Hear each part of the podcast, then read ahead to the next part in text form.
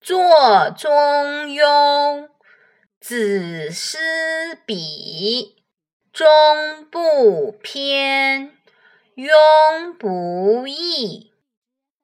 中庸这本书的作者是子思，书中讲的是公平合理、不偏不倚、永不改变的道理。中庸之道。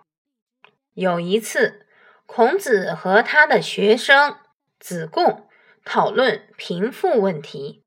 子贡说：“我觉得，一个人如果能够做到贫穷却不谄媚别人，富有却不骄傲，这样就算是相当不容易了。”孔子听完后，微微一笑，说。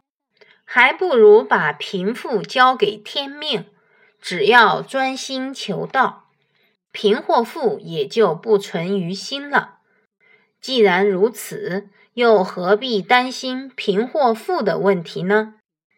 孔子的话让子贡顿悟，于是他对孔子说：“老师，您教导我们恪守中庸之道。”懂得过犹不及的道理，原来是这个意思。